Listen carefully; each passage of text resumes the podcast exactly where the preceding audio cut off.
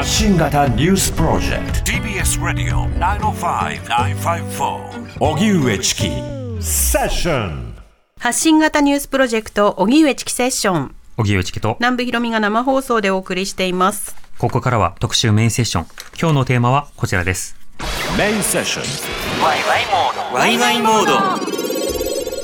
団塊ジュニア世代の半世紀。何が生まれ何が失われたのか戦後の第一次ベビーブームに生まれた人のうちとりわけ1947年から49年生まれの世代を日本では団塊の世代と区分しています。その団塊の世代の子供にあたる団塊ジュニア世代ピークの1973年にはおよそ210万人が生まれ、この世代が今年2023年で50代に突入しました。90年代半ば以降に就職の時期を迎え、非正規雇用が急増、経済的困難に直面し、ロスジェネ、超氷河期とも言われる団塊ジュニア世代。一方で、レンタルビデオ、カセットテープ、コードレスフォンといった生活の中の新たなテクノロジーを享受した最初の世代でもあります。こうしたテクノロジーは我々に何をもたらし、どんな変遷を遂げたか、1973年生まれのライター、早水健郎さんとワイワイ語っていきます。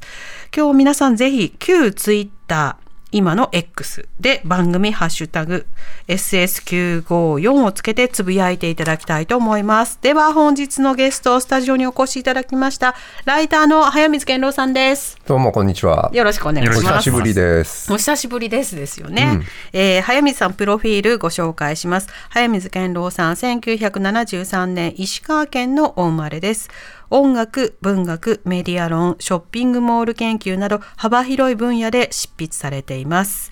先月新刊1973年に生まれて団塊ジュニア世代の半世紀を発売されました。はい。この世代区分が自分にはどれが当てはまるんだろうってあのふんって思ってる方もいらっしゃると思うんですけど、ざっくりどんな世代があるんですか？はい。えっ、と、まあ僕は、親がね、本当に段階世代戦後のベビーブーマー生まれで、うんまあ両親が戦後生まれなんですよ。はいで、僕自身はそのジュニア世代なので、うんまあ戦後大きく段階世代があって、段階ジュニア世代がいる。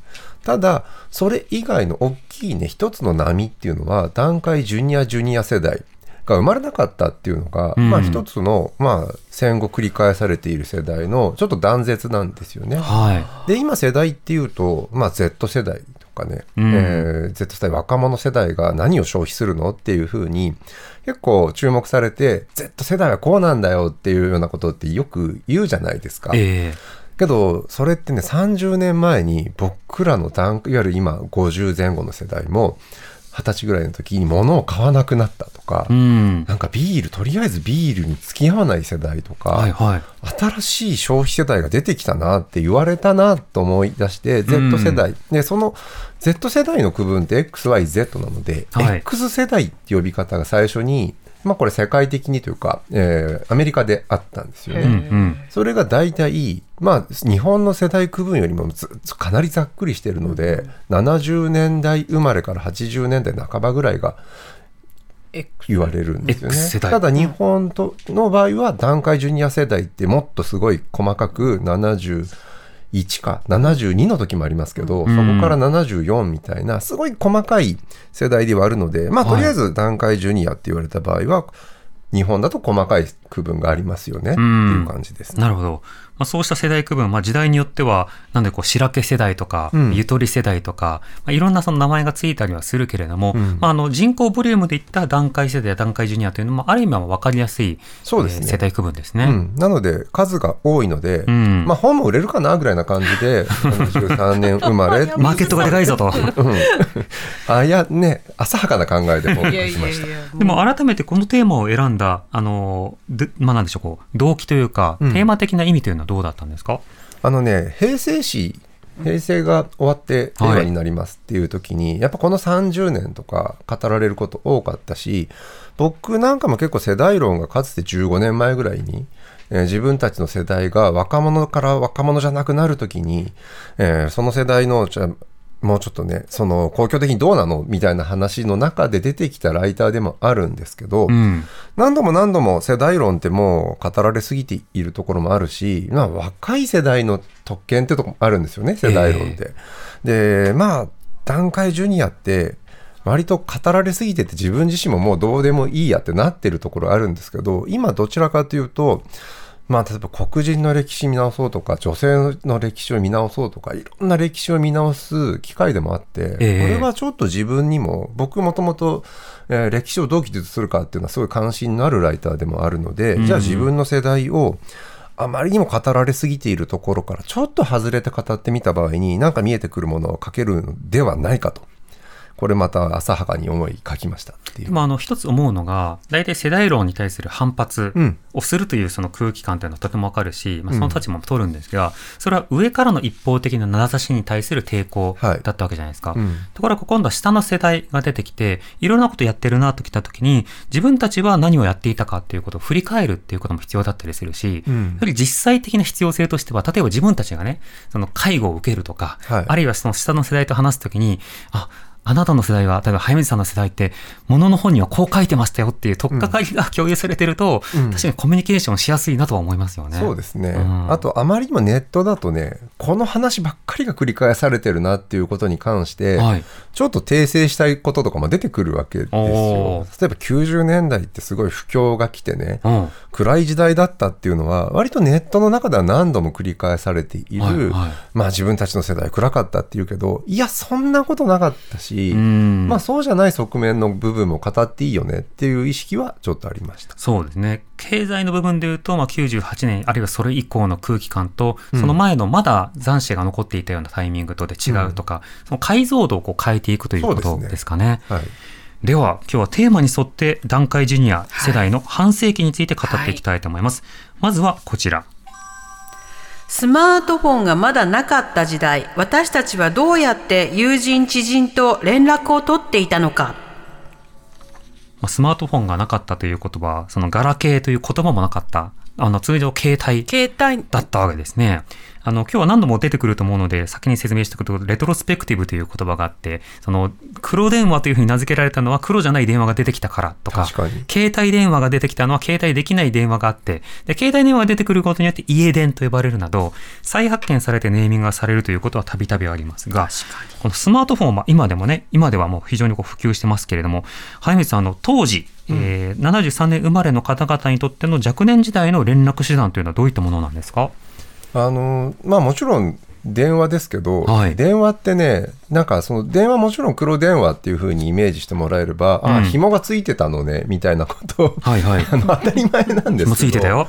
結構ね電話がどこ部屋のどこに置かれてたかっていうのは結構重要な問題で、うん。僕よりもねおそらくちょっと上の世代の方々はまだ電話が完全に普及していない時代を知っていると、うん。まずね玄関にあったんですよ。うん。下宿とかの玄関にあったりとか、お家の中にもその自分の家族以外の人たちがそれこそ家の中に住み込みさんいたりとかね、あの書生さんがいたのってさすがに大昔だけど、うん。けどまあなんか人に貸してたりするときに、玄関って便利なんですよで玄関で電話受けて誰々さんって呼ぶみたいなはい。よくそれって70年代の大家族もののドラマとかでもまあ割と玄関が多かったかなっていうサザエさんす。サザエさんもそうですうよん。ね。玄関寄りの廊下に置いてありますねうんう。ちも玄関だった。うん。その意味では僕はね、リビング世代なんです。リビング世代。うん、リビングにもう最初から電話があってで家も電話線ってそのどこからね壁のどこから出てくるか。古い家だと玄関なんですよ、うん。けど、うん。その後に多分70年代80年代はリビングが主流になるっていう、うん。で僕がちょうど小学校の頃にコードレス電話とか留守電とか、はいはい。なんか85年に一応ね、あの通信の自由化、NTT が生まれたりする電電公社から、そのあたりから、ちょっとずつ電話が変わってきたなっていうのを、まあ小学校、中学校で見ていて、うん。で、当時ね、トレンディードラマとかよく見てたんですけど、はい。みんな自分の声で、その、留守電を収録するっていうのがね、必ず主人公のキャラクター説明で使われるんですよ。ありましたね。私は今、旅に出ています。ご用件がある方は、みたいな、ピーみたいな。うん。あれをね、自分で吹き込むのがすごいおしゃれだなと思ってはいはい。見てた世代です。ひょうきんなキャラクターだと説明するために、うん最初本人が電話に出たかのような音声を吹き込んで、え、なんちゃって実はこれ留守番電話なんですみたいな、そうそうや。つありましたよねやってた、やってた。もしもし、聞こえない、もしもし。やってた。えーやってやってたやってたんですか、ナムさんあと。外から留守電聞けるようになって、はいはい待ち合わせでちゃんと人と会えるように、うん。だって会えなかったら会えないまんまなんだもんその頃って。そうね。そうなんです。うん、今どこっていうことをやり取りはできないですもんね。うん、だからどこでいつ待ち合わせですよっていう。で喫茶店とかで待ち合わせをすると、ん。公衆電話が喫茶店にあったんですピンクの。電話が、はい。10円入れるやつ、うん、でそこからまあ電話かけてももう家出てれば連絡つかないんですよね、うん。そうすると一応中継地点になってるうちの留守電の録音機能とかがあってはい。確認したりできる、そう。うんうん。めんどくさかったな。いやでもストックそれだけで画期的だったよ外喫から茶店にはやっぱり電話が置いてあって、で、例えば遅刻する際には、電話をそこにかけるわけですよね。あの、喫茶店に対して。で、もしもし、アパカマですっていうふうにかかってきた。電話に、あ、あのなんとかさんいますかっていうふうにこう言うとか、っていうようなやりとりがあったわけですよね。今ないですもんね。喫茶店にその少なくとも公衆的な電話が、うん。うん。今、公衆電話が置いてあった後のところに、なんかこう、なんスタンディングでパソコンが使えるスペースになっていたり、はい。何もないスペースになっていたり、跡地、跡地跡地うん。になっていますね。うん今日はそのスマホがなかった時代についての証言メールすごいのリスナーさんからいたいだいてる。えっ、と、質問をね、あの、投げかけましたんで、はいセッションは。えースマートフォンなかった時代の通知通信手段といえばに対して、えーこの方は1973年生まれ、東京の牛子さんです。えー来月50歳になられるそうです。あうんはい。ポケベルは持たなかったので、やはり電話でしょうか。自分の思春期成長とともに、コードレスフォンの性能が向上したので、でも一定の緊張感を持ちながら、比較的快適に自室での友人や恋人との話が楽しかったです。と、いただいてます。はい、えーそれから、えーラジオネームおくいらおいくら万円さん。おお、ありがとうございます。あはい。もちろん家電です、えーコードを無理やり自分の部屋まで伸ばして友達や好きな男の子と夜の長電話が日課でした。電話を落として壊し怒られました。といただきましたラジオネームない方ですけども、私は母が1946年生まれで、自分自身は1969年生まれなので、団塊ジュニアの世代にギリ入るのかなと思うんですが、例えば、好きな人に連絡したくても、家庭に1台しか電話がない時代、電話すると大体相手のお母さん経由だったこと、中学、高校時代は友達同士では便箋とかノートの切れ端での手紙のやり取りが主流で、シャツの形に折るのが流行っていました。そう。うん。シャツの形による。そう、シャツの形に、折り紙をね。あの、うん、紙を、紙をね。あの手紙をこう、うん。こうやって、シャツね。シャツの形にするやつが流行ってたんです。よ。どう？流行ってました流行ってまし。た。なんかいろんなそうなの？うあの、くはいあの、はい授業の間にね、こう、あ渡すのとか。シャツの形だったんだあれ。シャツ、シャツ、シャツ、シャツじゃなかった。シャツと。気づかなかったタイプかも。しれない。まあでももらってはいたんだね 手紙をね、えー1968年のブルースカイさん。はい、ありがとうございます。固定電話だったと思いますが、当時付き合っていた彼女に電話するときは、静かな場所の黄色の電話ボックスで話していましたと、いただきました。あうん、そうお家の中で電話をすると、はい。リビングや廊下にあると、うん。家族に筒抜けなんですよね。でコードレス電話が出てきた世代って、まあ、僕らの前後世代だとするとそれをお家に持っていける。でいつもね本当にで受話器の前で、まあ、この時間ぐらいにかかってくるなっていう時は待機してたりするっていう、うん。でうちは妹がいたので、はい。妹と、まあ、夜は電話の奪い合い。ああ、そうね、うん。誰か使ってたらずっとプープーだから、キャッチフォンが入ってからうん。変わりましたよね。うん基本っていうのもあれちょっと画期的でしたよね。画期的だった。うん。それがなる、ま、できる前までは、家族であらかじめ話しておいて、今日ちょっと9時ぐらいに電話がかかってくるんだって言っといて誰からかかってくるの？まあいいじゃん、いいじゃん、いいじゃん、みたいな。やり取りがありましたね。と言っとくと絶対父親が出るとかね。ああ、むしろ父親は多分娘の電話を阻止する。取りたくてしょうがないんですよね。うんそうそう何者どなたのあどちらの佐藤さんですか？みたいな。しつこく聞いてたの。なるほどね。大はい。えー埼玉県草加市ラジオネームスネークさん。いつもありがとうございます。1977年。昭和52年のほぼ団塊ジュニア世代です。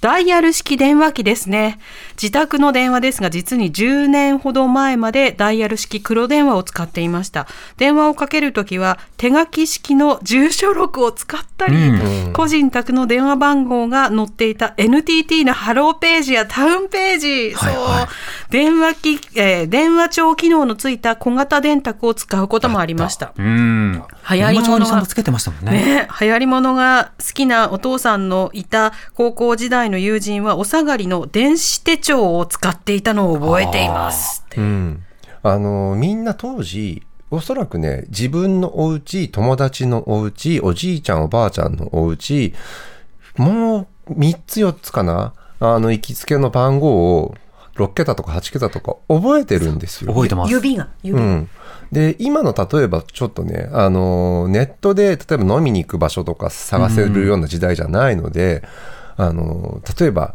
誰かじゃあ今日ここから飲みに行こうぜ4人で予約するって言った時にまあパッと今だったら携帯見るじゃないですか、うんでそれができないので詳しい人はそれを全部手帳に書いてって行きつけの店とか、うんうんうんこっから行けるみたいに、うん。コミュニケーション強者ってね、はい佐野さん今めっちゃうなずいてるけど そういう人が持ってたもんだって。そうなの。で、いくつそこの番号を記憶してるかとか、その、それこそ当時ね、ちょっと電卓っぽいものに入れてたりすると、それがかっこよかったりとか。うんうん。で確かに。80年代、まあ、田中康夫さんとかそういうエピソードいっぱい書いてます、あ、そうです。ね。えー、郊外の猫さん、いつもありがとうございます。はありがとうございます。駅の伝言板ですね。あったチョークで書くやつ。うん。誰と遊びに行くかバレると困るので、少し暗号を混ぜたりして、待ち合わせ場所はお金を使わず時間をつつ潰せる図書館が定番でしたといただきました。駅の伝言板。ハイミさん、伝言板って何ですか？本番はね、なんか僕の世代が代弁していいのかってちょっと躊躇もあるんですけど、はい伝言板正直僕はそんなに使ってないんですよ。ありましたけど。私自分が東京に来て、東京にはちゃんとある、まあ地方にもあるんですけど、うんそうそう駅でね、地方って待ち合わせしないんで、伝言板あるとこって、まあ大体駅なんですうよね。ん。で、駅の、まあ、改札の外とかに、まあ、えっ、と、こちょっとみんなメモを勝手に書いていい公共のスペースがあって、はい。どこどこで待つ K みたいなことを書いてるんですよ。堅牢だからそこで早水って書いちゃうと、うんバレてしまうっていうか、ちょっと匿名性が欠けるので、はい。相手に分かるような何かしらのちょっとした暗号までいかないけど、まあ、サインというかね。K じゃ分からないから、なんかイラスト入れるとかね。うん。で、何々ちゃんみたいなのとか、その待ち合わせがすれ違った時の、まあ、やり取りするツール。うんうんでそこからネット伝言版になっていくって考えると、うん。そのそもそもの伝言版おそらく知らない人たちがああのネットのやつねってなっていくみたいなあおそらく言葉ってもともとの語源たどると全然違うものだったりっていうのうんうんの代表ですよね。そうですね。ネット掲示板、伝言板、このあたりのもともとは、まあ、黒板が置いてあったわけですよね。そうそう。で、シティハンターっていうね、そはいの作品があって、これはまあ黒板に XYZ って書くと、シティハンターことサイバリョウに伝わるというものだったんですけど、その後のスピンオフのエンジェルハートという作品では、その大事な場所に行ってももう黒板が撤去されていて、どうやって繋がればいいのかわからないみたいなノスタルジーから出発して。メディア論だね。そう。この電話については、メディアとしての電話というすごい優れた本がありますので、ぜひ多くの方に読んでほしいですね。もともとは玄関、つまり外との入り口だった電話が、だんだんだんだん部屋の中に入っていって、最後は個室に入っていく。呼気が入っていく。俺が言った話はちゃんと研究されてるんだ。そうですね。吉見俊也さんとかにこう書かれていて、でもはい、それは多くの人たちのある種共通体験ねとしてはあったと思うんですよね。はて他にもメール次々えーはい紹はいはい介しましょう。えっ、とこの方はね56歳佐賀県在住キープナインさんありがとうございます。固定電話です、私は田舎育ちだったのでまたダイヤル式ではなかった頃の電話で交換所を呼び出してかける方式の記憶があります。おお大学時代も部屋には電話がなくアパートに置かれていたピンク電話に10円を入れて使っていました。うん。交換手になると僕は記憶にないですねそうでしょうね。そうですねあ。とね有線電話っていうのがあったの田舎はいはいのその地域電話っていうか、うんみんながそのこのその地域だけでみんなが聞けるっていうのが岩手はありました。ありましたか。うんなるほど。地域差があるんですね。そうあると思ううん。うんだってそれこそ例えば80年生まれのウーマさんからいただいたのはポケベル PHS 携帯電話です、うん。学生の頃は、えーよく海外一人旅をしてたのですがその時は携帯電話も使えないのでホットメールで友達でつながってましたとありました。当時ポケベルとか PHS あったんですけど1990年代、でもカバー券というのがあってうん。東京などでは使えるんだけど埼玉は大宮がギリギリ、でそこから北上すると使えないみたいな基地局から外れると繋がらないっていうことがありましたね。うん。なので地域差はあるんじゃないかなと思います。私は東京テレメッセージのポケベルを使ってましたね。ポケベル世代とかねポ。ケベル使ってました。だから米に米に押して、うんえー相手にメッセージを送るっていうのをしてましたね。送られてきた数字の羅列がを読む読み解くのに知らなくて、なんうんはいはいなんだか分からなかったとか。はいはい。なんか実はポケベルって歴史的には多分69年ぐらいからあるあそうなんだ。古いんですよ。そううんで当初はまあ本当に呼び出しだけであ、うんうん。刑事ドラマとかね、そう太陽に吠えろとかでも必ず山さんがあの麻雀担当で、ね、ま、麻雀して遊んで、いや公務員はね 業務中に遊んでるってどうなんだドラマですから。ツッコミどころ満載ね。うん、で事件起こると呼び出されて、うん。けどそこでよあのポケベルって呼び出し用なんですよ。あなんか連絡が来てるなっていう番号だけが来て、そこに折り返すとようやく電話がつながるっていうんだから,、だからその90年代に流行ったポケベルだとそれ自身でもうちょっと通信的なやり取りをしてたじゃないですか。十何文字か送れる。ただし、携帯がないので、えー公衆電話からピポパで送って、うんそのメッセージを読む。だからその場合は単に呼び出しベルだったんですよね。ううんん。これだけの通信手段が制限されてた中でもみんなコミュニケーションしていたよっていうのがわかりますね。では、続いてのはいメテーマはこちらです。サブスクがなかった時代、私たちはどうやって映画の旧作を見たり、音楽を聴いたりしていたのか。うんだよ。当時はどういった環境だったんですか？?80 年代、90年代。はい。えっ、とね、僕はちょうど小学生の頃に、あの、小学校入った頃に、うちはちょっと早かったんで、はい。あの、ビデオデッキがあったんですよ。ほう、家に。うん。で、まず最初にビデオデッキがあっても、レンタルビデオやってそのちょっと後だなっていうふうに思うので、うん。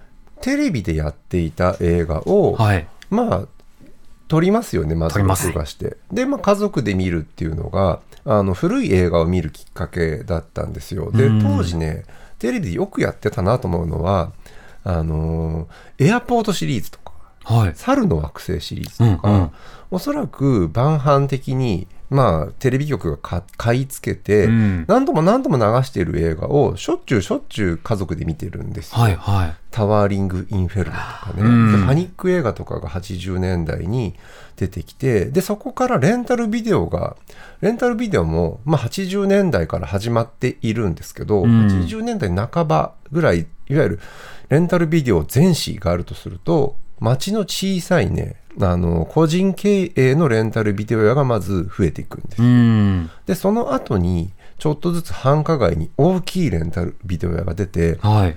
86、7年になるともう大型店の方が増えているんですけど、うんそこで映画を、まあいろんな映画をね、ベータと VHS とはい、はい。2つの企画があって、うん。ベータの方がちっちゃいやつ。ちっちゃいやつ、ソニーとかが中心になっていたところと、まあその他の、ね、東芝とか、えーナショナルとかが作ってた VHS で、まあどっちかのは陣営のビデオデッキを持っていて、うんレンタル屋さんには85、6年には明らかに両方並んでたんですうよね。んうん。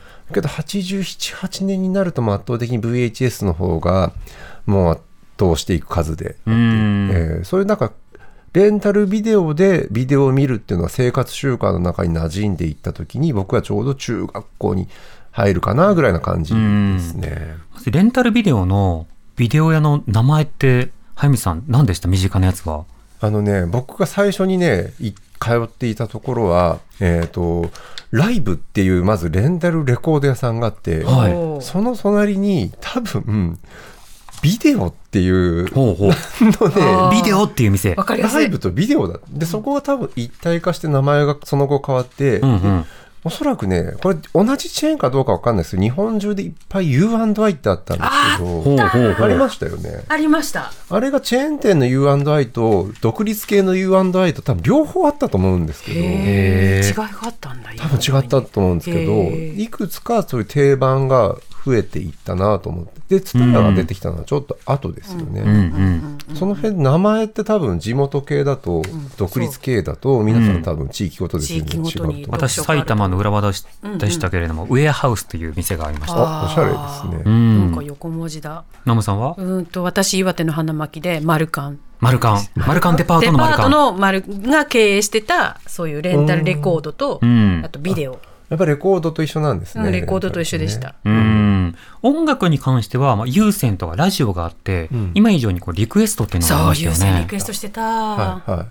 そう、あの、当時だから、あのさっきビデオでね、テレビを録画してたっていうのもあるんですけど、ビデビデオデッキのビあの、ビデオカセットの値段って、ものすごく僕がね、最初に、うちにビデオが来た時って高かったんですよ。うん。えっ、とね、1本5000円とかで高っ60分とかって当たり前だったので、うん。そうそう気軽に使えなかったんですよね。それがどんどんどんどんみるみる安くなっていって、うん3倍速とかで、で、片っ端からもうやっている、例えばドラマとかシリーズとかで、当時はあの3倍速でガンガン撮って、うん。で、まあ、そこら辺から生放生でテレビを見なくてもいい時代になっているし、はいあのちょっと後追いでみんな次の日のね学校の話題に追いつけばいいので、うん9時台のドラマは、まあ、終わって家あの塾が終わってから見るとかうんね、うん。で同じようにねあのラジオもカセットテープでエアチェックっていうのをしていて、うんでちょっとこれ FM ステーションって僕当時買っていた、はい。あのバックナンバーいくつか今資料で持ってたんです持ってるんですけど、あの今ラジオの、ね、楽曲って当日決めるじゃないですか大体う。ん。何しようかな、みたいな。うん、じゃあじゃあこれっていうでリクエストに答えたりするんですけど当時はね2週間前からもうラジオの番組表の中に全部楽曲書いたら何がかかるかああ、7時からこの曲かけるよ、みたいな。そうだからそれをじあの事前に FM 雑誌なんですけど FM ステーションって、それでチェックして録音して後で編集するみたいなラジオの聴き方も全然やっぱりその時代は違ったんですよ。う。ん。なるほど。聞き方という点で言うと、えー73年生まれの牛子さん。ありがとうございます。映画の旧作は名画座に中学生の頃から通って古典を鑑賞していました。また、図書館のレーザーディスクも比較的充実していました。音楽は貸しレコード屋にもっぱら頼り、気に入ったのは中古レコード屋で現物を入手。貸しレコード屋からの音源をカセットテープや MD にきれいに落とすのが楽しみでした。確かに図書館にも映画などは充実してましたよね、地域によりますけど。他にもあった図書館にあるけど最初はちょっと遅いですよね。やっぱりレーザーディスクが始まったのもちょっと84、5年うんで普及、まあそこそこ当時実はしたんですけど、はい。まあ限られたね作品しかされなかったのもあるから、やっぱ民間の民生のものを使ってましたよ、レンタル屋さんは。うん。うん。まあ、そうしたものを使う。それがあの今 MD って話も出てきましたけど今度は MD プレイヤーが出てでいろんなコンポなどもカセットテンコンポとかも普及して、で iPod が普及してってなると、まあ、ダウンロードはまだまだできなかったんですがレンタルして曲を入れて持ち歩いてっていうのが当たり前のようにできるようになってきた。編集してね。それがサブスク時代になってくると、まあ、行動様式も変わってくるということですね。今日は他にもたくさんメールい。ただいているので、テーマとともに紹介していきたいと思います。TBS ラディオ905 954発信型ニュースプロジェク新型ニュースプロジェクト。セッション荻上チキセッション今日の特集メインセッションは団塊ジュニア世代の半世紀。何が生まれ何が失われたのかゲストはスタジオにライター早水健郎さんをお迎えしてますお願いします。よろしくお願いしますお願いします で喋ってますね。僕ねでは、たくさんメールいただいてますので。はいえーっとまずは、えーラジオネーム寺べっぴんさん51歳あありがとうございますはい私知ってますね。はい、はい。私が若い頃はテレビの洋画劇場が充実していましたので、うんうん。だった映画の旧作はそこで保管してましたね,、ね。音楽に関しては友達同士の音源の貸し借り。やった。つまりカセットテープへのダビングが主流でした、お互いに音楽の趣味が違うのでそこで自分では選ばない、えー思わぬ名曲との出会いがあったものです、うん。マスメディアがね、機能してた。コピーだとね、その劣化していくんですよ。うんなので、ああ、昔なんか全部コピー聞いてたなってわけではなくて、まあ、気に入ったものを買うために、いろいろ情報を集めるためにね、貸し借りしてました。うんうん。うん。それからバブルを謳歌した経験のある62歳ですみません。さんかなのかな、はい。名前ない方なのかな、うん。旧作映画は2本立ての映画館を雑誌ピアで調べて足を運びました。音楽はステレオで LP を聴くか、ライブハウスに行くか、音楽情報は中古レコード屋で店員さんに聞いたかな、音楽のことなら何でも知ってるといったすごい店員さんがいましたと。いた、うん、詳しい人に聞くっていう。ね、だ当時映画もロードショー2本立て当たり前だったし、うん。そういった地方と東京でもちょっと違うんですって、はい。そして2番館3番館っていう、ロードショーが終わった後にかかる映画館。で、そういうところをそれこそ雑誌でチェックして何かしらやっぱりどっかで見れるんですよ、ん。半年前に終わった映画とかも。でそういうための映画館が昔はたくさんありましたね、ん。今はだいたい新作のための映画館が大半になってる。うん、新作か単館か、時々リバイバル上映みたいなうん。感じになってますね。少ないですよね、うん。続いて1960年生まれの勤め人さんからいただいたメールです。どうもありがとうございます。その昔は新聞のテレビ欄で深夜映画を含めてチェックしていました。そうよね。大好きだった新聞のテレビ欄読むの。うん 音楽は週刊 FM などの雑誌の細かい字の欄を目を皿のようにしてチェック。ラジカセのテープの時間を秒単位で計算して録音していました。そうそうそう。これ反応46分に入るようにね。世の中のまあアルバムって結構その何分テープに入るかそれうんうん。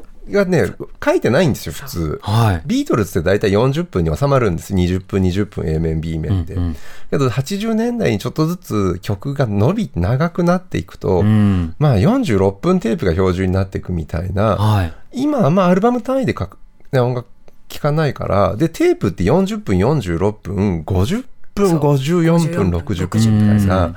あの区切りがいろいろ細かくあって、はい。でちょっとこれ珍しいから買っとこう50分みたいな、うん。いつか使うかもしれない。そうそうそう。あれ、ジャスト探すの難しいんですよ。ね。例えば、10曲あるアルバムが50分です。で仮にまあ50分のテープがあったとしましょう。じゃあ、それがぴったりかというとそうではなくて、ちょうど5曲目のところが長めの曲で、うん。途中で録音が止まってしまって、はい真裏に行くにはもったいない。でも4曲目で止めるには残りのさーって無音の時間があって、裏から6曲目、5曲目始まるの難しいみたいな、問われましたよね、調整を。でラジカセとかはそういうのをねフェードアウトして、うん B 面の頭からもう一回録音し直してくれる機能とか一時期の CD ラジカセの進化って本当86年から3年ぐらいの間に、うん編集機能すっごい充実したんですよ。うんうんうんけどっていうことはあの CD ラジカセなので CD なのね。はい。で CD があるのにお家のカセットテープにわざわざダビングしてたってことなんですよ。うんうん。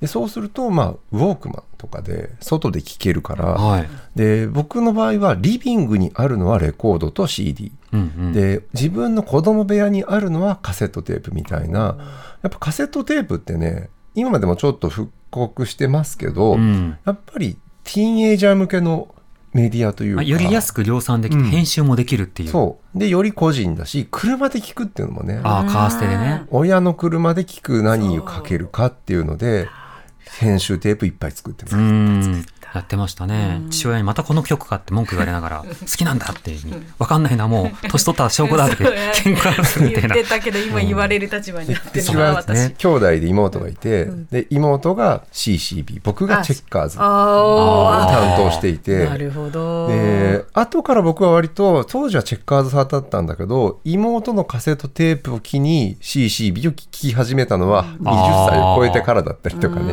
なるほど。意外と妹の当時の趣味に引っ張られてたりするっていうあでも大事なインプットですよね。ううんん。誰が聞いてた私は兄がドリカムで自分がグレイでしたから、それぞれの交流が。あったんだと思います。うんでは、最後のテーマはこちらです。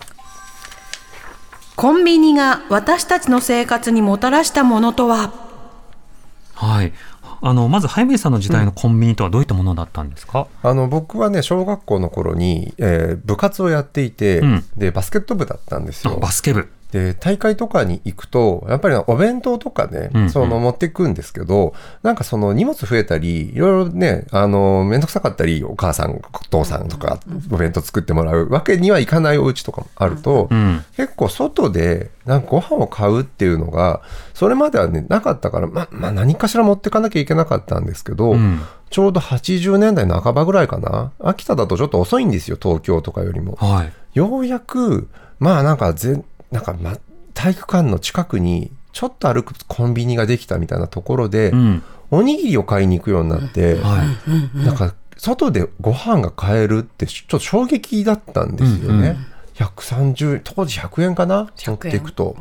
でそれがすごい流行って当時だからスポーツドリンクとおにぎりと、まあ、お弁当を買ったりっていう自分たちのねあのー先輩にはなかったような食生活。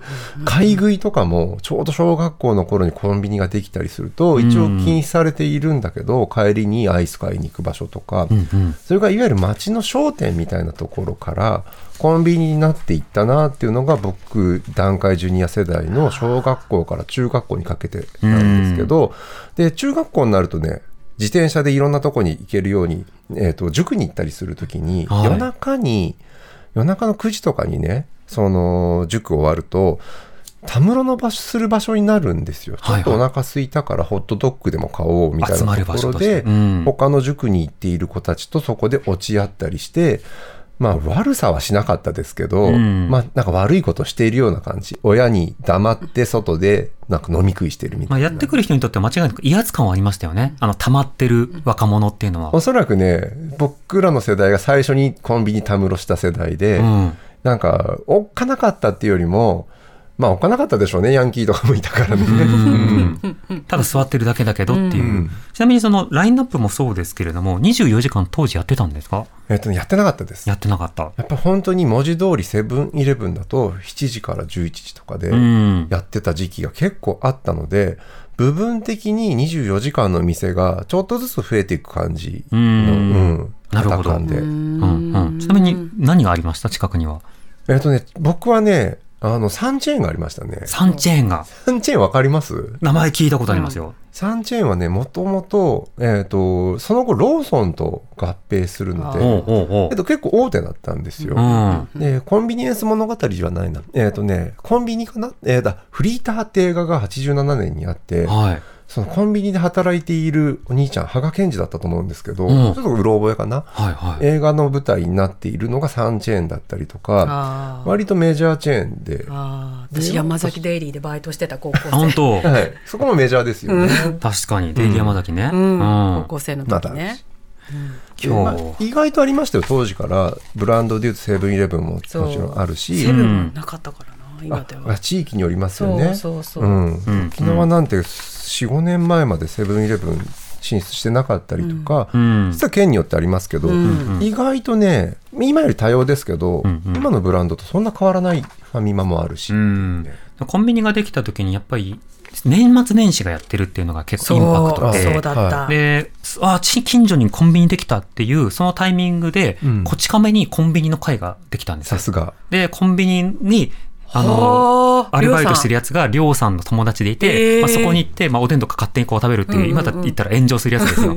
ツンツンするタイプね。そうだね。そうだね。で、そういった24時間やってすごいな、みたいな格好の、ある種次の時代が来た感っていうものは、はい。確かにコンビニにはありました。うん。やっぱり夜中までねずっと電気ついているお店って80年代の前半だとほとんどないんですよ。うん。で、うんさっき言ったた。ね、レンタルビデオ屋とかも80年代の半ばから増えていった時に、し終夜営業とか24時間営業、24時間まではいかないかもしれないけど、まあ遅くまでやっているファミレスも、どんどんどんどん80年代の半ばから増えていくんですようね。ん。なのでバブルの頃にみんなやっぱりお金使う場所が増えていく。うんで、ひ都市、特特に都市部ですよね。一人暮らし人口が増えていったりすると、それにマッチしたお店とか、うん夜型の生活とかがどんどん増えていくっていう。うんうんその頃僕らは子供として見てたなっていう。ライフスタイルが変化するタイミングとコンビニエンスとは、こんなメールもいただきました。はい1966年生まれタッピさんからいただいたメールありがとうございます。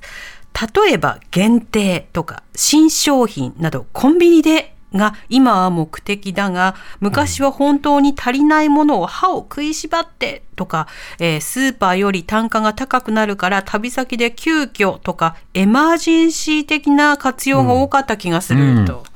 そう。確かにコンビニちょっと割高でしたよね、うん。商品。本来はスーパーで買えばいいんだけど、スーパーは8時で終わっちゃうからそれを超えるとっていうような印象で使っていたけど、おそらく今の世代はないですよね。確かに。当時はあの富士山で売ってる自販機ぐらいの感覚で、ここでしか買えないからみたいな ちょっと高いけどみたいな感覚でした、うん、ただおそらく90年代に入ったぐらいからもうすでになんか特に用がないけど駅降りて家に帰る途中でコん。ンビニに寄る。うん。ううん。んでまあそこで何かしら、まあ、お茶とか飲み物を買うんだけどそれ別に販売機で買えばよくないって言われたらそうなんですよ。うん。でもお弁当などもどんどん充実していきましたもんね、お弁当本当そうですね、うん。僕は本当にね大学時代本当に毎日コンビニでねお弁当を買っていたので自分の成分の一番多いものはコンビニ弁当ですよ私の何割かはコンビニでできている。に、うん、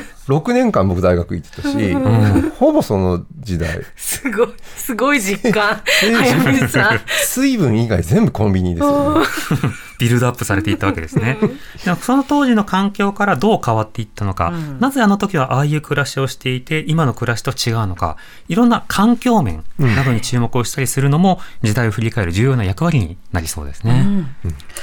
さあ、えー早水さんの新刊1973年に生まれて段階ジュニア世代の半世紀は東京書籍より税込み1540円で発売中です。ほんと面白い。これねですか？ら細かい話いっぱい書いてます もう、わーってなりますよ。連続パンチみたいな本ですもんねはい。いや今日のゲストはライター早水健郎さんとお送りしました。早水さん、ありがとうございました。楽しかったですありがとうございますねたお待ちしてます。